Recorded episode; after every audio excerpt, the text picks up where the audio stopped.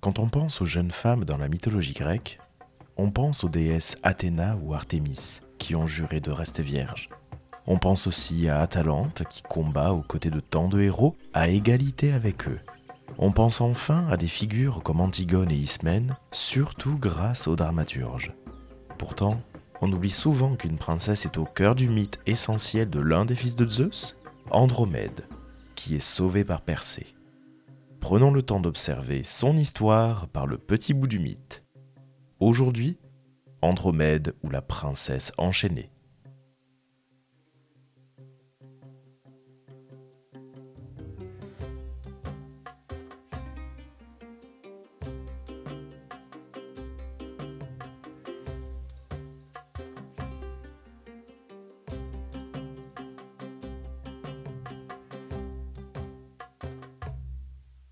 Andromède est la fille de Céphée, roi d'Éthiopie, et de Cassiopée. Céphée était fils de Bélos, ce qui fait de lui le frère de Danaos et d'Égyptos, les pères respectifs des Danaïdes et des Égyptiades. On les a déjà croisés dans l'épisode sur Hypermnestre. Certaines sources en font le fils d'Agénor, et donc le frère de Cadmos. Mais gardons en tête que ce personnage est un roi africain et qu'il doit plus certainement être lié à Danaos et Égyptos on sait peu de choses sur Cassiopée, hormis son orgueil qui la pousse à dire que sa fille Andromède est d'une immense beauté, ou encore que Cassiopée elle-même est d'une immense beauté.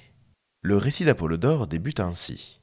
La femme de Céphée, Cassiopée, avait en effet défié les Néréides pour la beauté et s'était vantée de les surpasser toutes. Les Néréides en furent irrités et Poséidon, partageant leur colère, envoya un raz de marée et un monstre contre le pays, et comme l'oracle d'Amon avait déclaré qu'il ne serait délivré du fléau que si la fille de Cassiopée, Andromède, était offerte en pâture au monstre, Céphée, contraint par les Éthiopiens de s'exécuter, fit enchaîner sa fille à un rocher.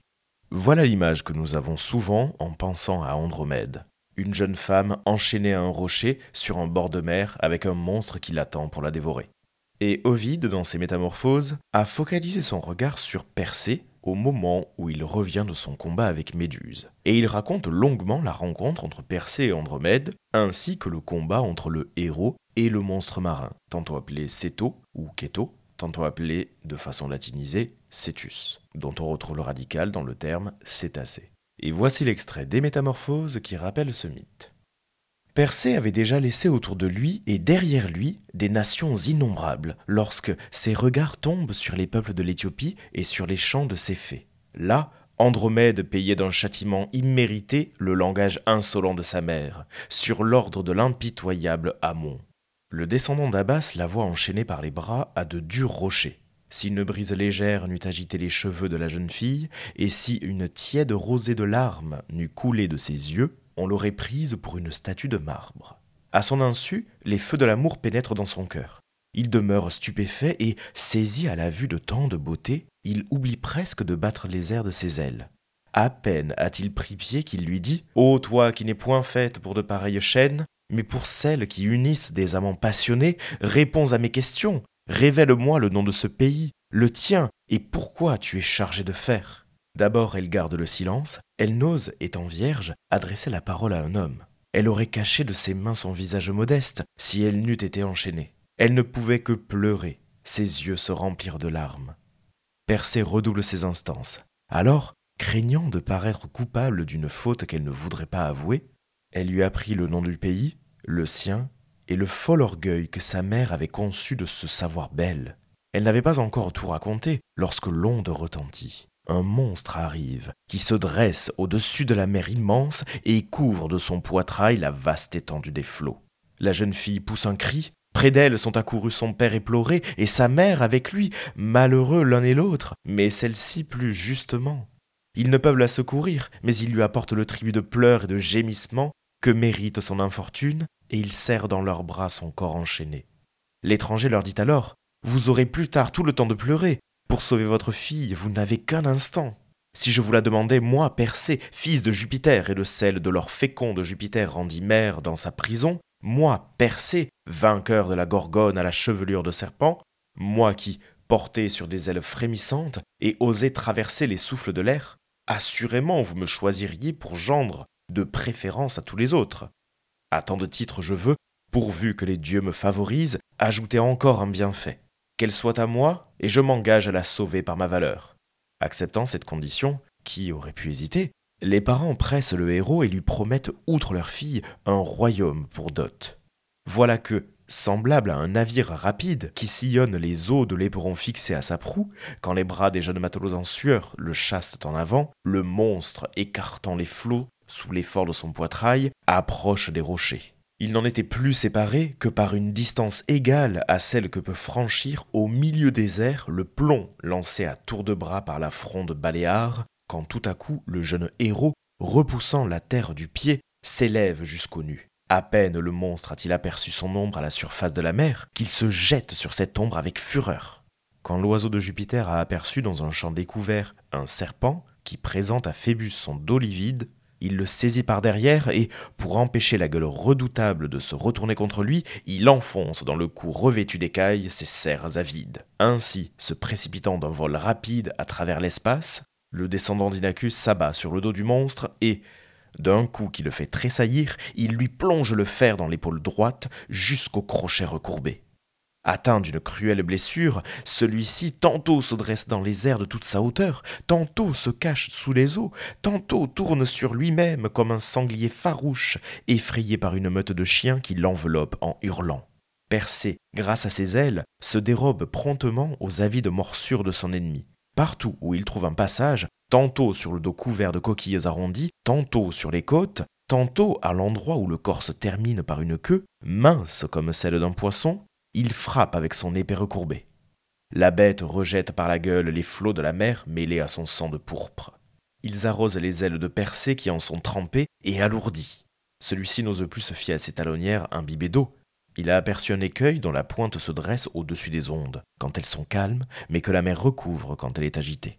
Il le prend pour appui et, tenant de la main gauche l'extrémité de ce rocher, il plonge trois ou quatre fois son fer dans les entrailles du monstre, sans lui laisser aucun répit. Des applaudissements et des cris retentissent sur le rivage et montent jusqu'aux demeures célestes.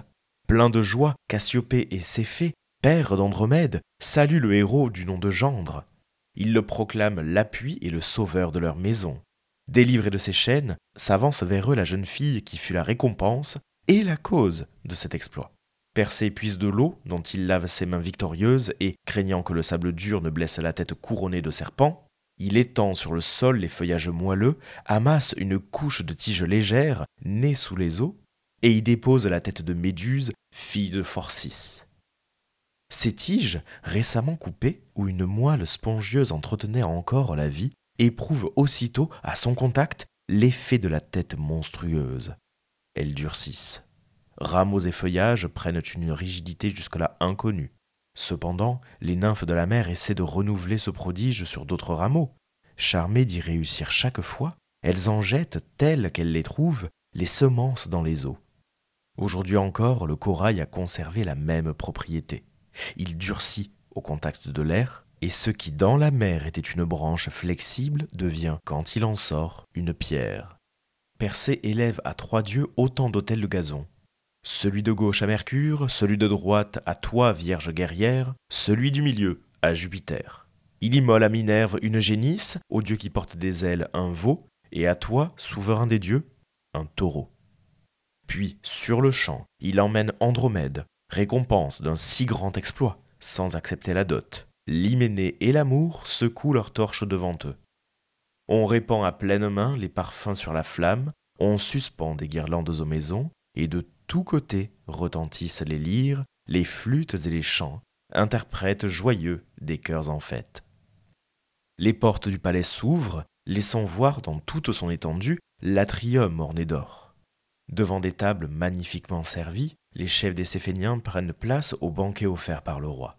C'est à ce moment des métamorphoses que Persée raconte aux convives son combat contre Méduse, que nous laissons volontairement de côté, puisqu'Andromède n'a pas assisté à ce combat. Ovide poursuit au sujet de Phiné, le frère de Céphée, à qui Andromède était fiancé. Tandis que le héros, fils de Danaé, raconte ses prodiges au milieu des Céphènes assemblées, le bruit d'une multitude frémissante remplit l'atrium royal. Ce ne sont point des chants qui accompagnent d'ordinaire les fêtes nuptiales, mais les clameurs qui annoncent les fureurs des combats. Au banquet a succédé tout à coup un tumulte semblable à celui qui trouble une mer tranquille, quand la rage des vents déchaînés en hérisse les flots. À la tête de la foule marche Finet, téméraire auteur de la guerre, brandissant un javelot de frêne à la pointe de bronze. Me voici, dit-il, me voici, prêt à me venger de celui qui m'a ravi l'épouse qui m'était destinée. Ni tes ailes, ni Jupiter, cachés sous la forme d'un or trompeur, ne pourront t'arracher de mes mains. Il allait lancer son arme. Que fais-tu? s'écrie Céphée. Quel délire, mon frère, te pousse au crime. Est-ce ainsi que tu récompenses un tel service? Est-ce là le présent dont tu paies celui qui a sauvé la vie de ma fille? Si tu veux savoir la vérité, ce n'est point Persée qui te l'a enlevé, ce sont les implacables Néréides, c'est Amon au front armé de cornes, c'est le monstre qui venait de la mer pour se repaître de mes entrailles.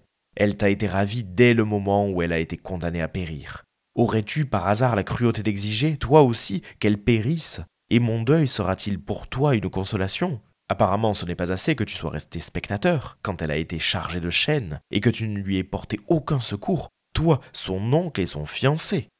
Et puis, tu vas te plaindre que notre l'ait sauvé et arracher à ce héros sa récompense Si la récompense te paraît belle, tu devais l'aller prendre sur le roc où elle était attachée.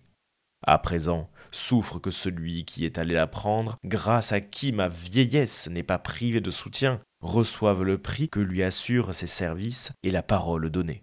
Comprends donc que ce n'est pas à toi qu'on le préfère, mais à une mort certaine. Finet ne répond rien, mais regardant tantôt son frère, tantôt Persée, il ne sait s'il frappera l'un ou s'il frappera l'autre. Enfin, après un moment d'hésitation, avec toute la force que lui donne la colère, il brandit son javelot et le lance contre Persée, mais en vain. L'arme se fixe dans le lit. Alors seulement Persée bondit de sa couche. Furieux, il renvoie le trait à son ennemi. Il lui aurait transpercé la poitrine si Finet n'eût été se cacher derrière un hôtel qui fournit à ce scélérat un secours dont il n'était pas digne. Pendant de nombreux vers, Ovide raconte le terrible combat qui se lance entre Finet et Persée. Terrible à un tel point que même la déesse Athéna, nommée Pallas dans le texte d'Ovide, accourt pour aider son frère Persée. Et les combats sont rudes et les ennemis sont nombreux. Ovide reprend plus loin. Persée a déjà beaucoup fait, il lui reste plus à faire encore, car tous s'acharnent contre lui seul pour l'écraser. De toutes parts, il est assailli par des bandes liguées au service d'une cause qui outrage les droits acquis et la foi jurée. Il a de son côté son beau-père, vainement fidèle, sa nouvelle épouse et la mère de son épouse, qui remplissent l'atrium de leurs clameurs lamentables, que couvrent le fracas des armes et les gémissements des mourants. Bellone inonde de sang les pénates qu'elle a déjà souillées et ranime l'ardeur des combattants. Finet et mille guerriers qui ont suivi Finet enveloppent le héros. Les traits volent, plus serrés que la grêle en hiver, près de ses deux flancs, de ses yeux et de ses oreilles. Alors, il appuie ses épaules à une grande colonne de marbre et, certain de ne pas être frappé dans le dos, il fait face à la troupe de ses adversaires et soutient les attaques. Mais quand il a vu que sa vaillance va succomber sous le nombre, Persée s'écrie Puisque vous m'y forcez vous-même, je demanderai du secours à un ennemi que ceux qui m'aiment détournent leur regard si j'ai ici des amis. Et il leur présente la tête de la Gorgone. Cherche ailleurs quelqu'un qui m'euve tes prestiges, répond Esquélus. Mais au moment où sa main se préparait à lancer un trait fatal, il reste figé, statue de marbre, dans la même attitude. Le poète lui-même arrête son conte et il reprend. Il serait trop long de nommer tous les combattants de médiocres conditions, sortis de la plèbe. Deux cents hommes avaient survécu au combat, ces deux cents hommes furent pétrifiés à l'aspect de la Gorgone. Enfin, Finet se repent de cette guerre injuste. Mais que pourrait-il faire? Il ne voit que des statues dans des attitudes diverses. Il reconnaît ses partisans, appelle chacun d'eux par son nom, implore leur secours et, n'en croyant pas ses yeux, il touche les plus rapprochés. Ils étaient de marbre. Il détourne son visage et alors, suppliant, tendant de côté ses mains et ses bras qui s'avouent vaincus. Tu triomphes, Persée, dit-il.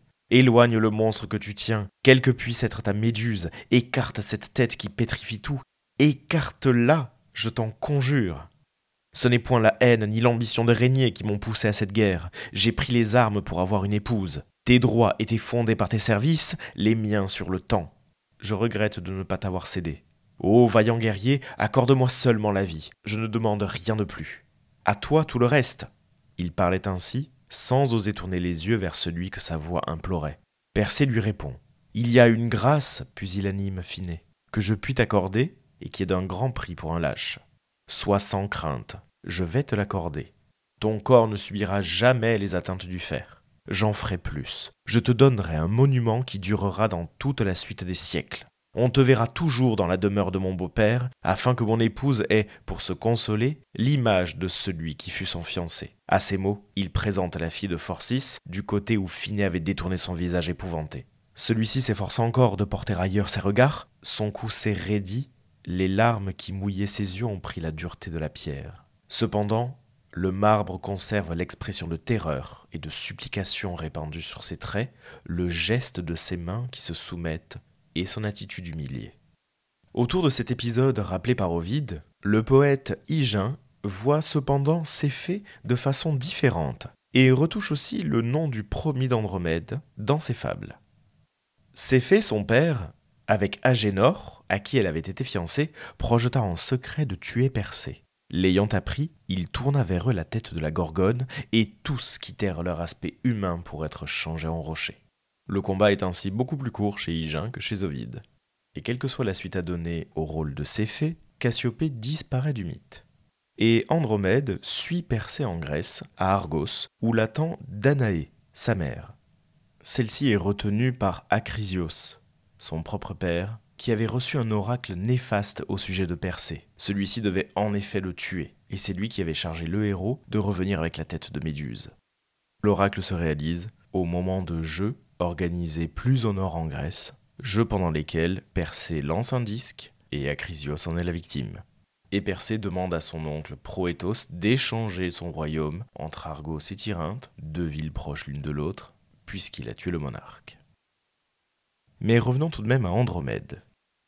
Et Apollodore nous en dit davantage sur le mariage entre Andromède et Persée. D'Andromède, Persée eut pour fils, avant son retour en Grèce, Persès, qu'il laissa auprès de Képhéus. C'est de lui, dit-on, que descendent les rois de Perse. Et Amycène, Alcaïos, Sténélos, Éléios, Mestor et Électrion. Et pour fille, Gorgophonée, qu'épousa Périérès. Dans cet extrait, les filiations commencent à se faire. En effet, de Persée seraient issus les rois de Perse, et Amycène, ville toute proche de Tyrinthe et d'Argos, en note qu'Andromède donne naissance à Gorgophonée. Et Gorgophonée, c'est-à-dire celle qui a la voix de la Gorgone, donne naissance à Tindar, qui sera le beau-père d'Hélène et l'époux de Léda. L'arbre généalogique commence peut-être à se reconstituer dans vos esprits. Enfin, une autre version du mythe d'Andromède nous est rapportée par un auteur byzantin, Photius, qui résume le récit de l'auteur Conon. Et ce récit se veut légèrement plus réaliste. La quarantième narration relate l'histoire d'Andromède dans une version différente de la légende grecque. Elle dit en effet qu'il y avait deux frères, Céphée et Phinée. Le royaume de Phinée était situé dans la région qu'on appela plus tard Phénicie et qui s'appelait alors Joppa, nom qu'elle tenait de la ville côtière de Jopé. Les frontières de ce royaume allaient de notre mer jusqu'au pays des Arabes qui habitent du côté de la mer Rouge. Céphée avait une fille de toute beauté, Andromède. Elle était recherchée par Phénix et le frère de Céphée, Phinée. Céphée, après avoir longtemps réfléchi aux deux parties, résolut de la donner à Phénix, mais de dissimuler son consentement sous un rapt perpétré par le prétendant. Andromède fut enlevée dans une petite île déserte où elle avait coutume de se retirer pour sacrifier à Aphrodite. Phénix l'enleva sur un bateau qu'on appelait baleine, soit parce qu'il ressemblait à ce monstre, soit par hasard. Et Andromède, comme si on l'enlevait à l'insu de son père, se mit à se lamenter et à appeler au secours en gémissant. Persée, fils de Danaé, dont le navire passait providentiellement, aborda et, dès qu'il vit la jeune fille, il fut saisi à la fois de pitié et d'amour. Il détruisit la baleine, puis il massacra son équipage, que la terreur avait presque changé en pierre.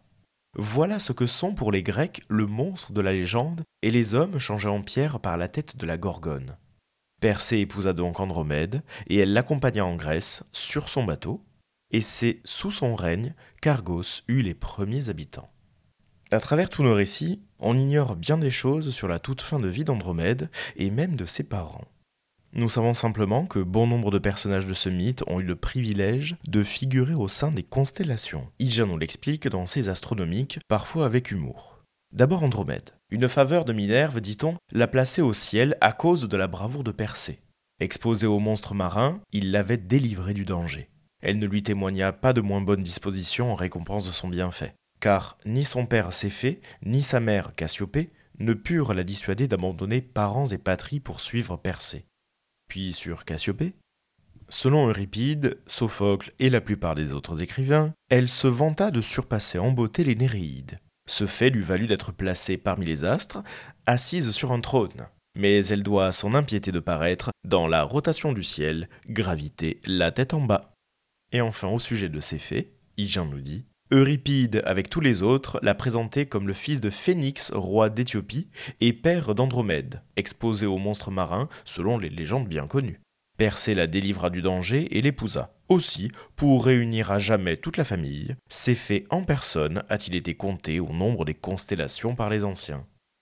Et quant à la baleine, Hygiène nous dit aussi Neptune, dit-on, l'envoya pour tuer Andromède, dont nous avons parlé précédemment. Mais Persée la tua, et en raison de son corps monstrueux et de la bravoure du héros, elle prit place au ciel. Hygiène semble se moquer de la simplicité du choix des mythes dans les constellations.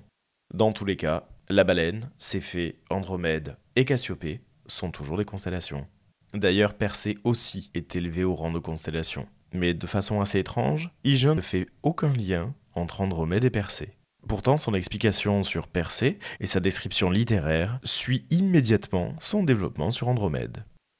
Et c'est ainsi que s'achève notre parcours dans l'histoire d'Andromède qui n'aura pas connu d'aventure à elle seule. Elle est le jouet du destin pour punir Cassiopée de son orgueil et pour récompenser Persée de ses actes. Peut-être les nombreuses œuvres perdues à son sujet nous auraient éclairé sur le reste de son histoire. Merci d'avoir écouté cet épisode du podcast par le petit bout du mythe.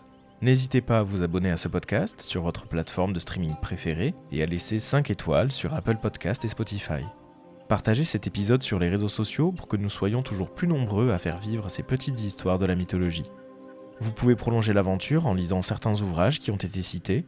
Je vous mets la bibliographie en description et dans l'article du jour sur le site du podcast. Le tout accompagné d'un dossier documentaire. A bientôt pour un nouveau coup d'œil par le petit bout du mythe.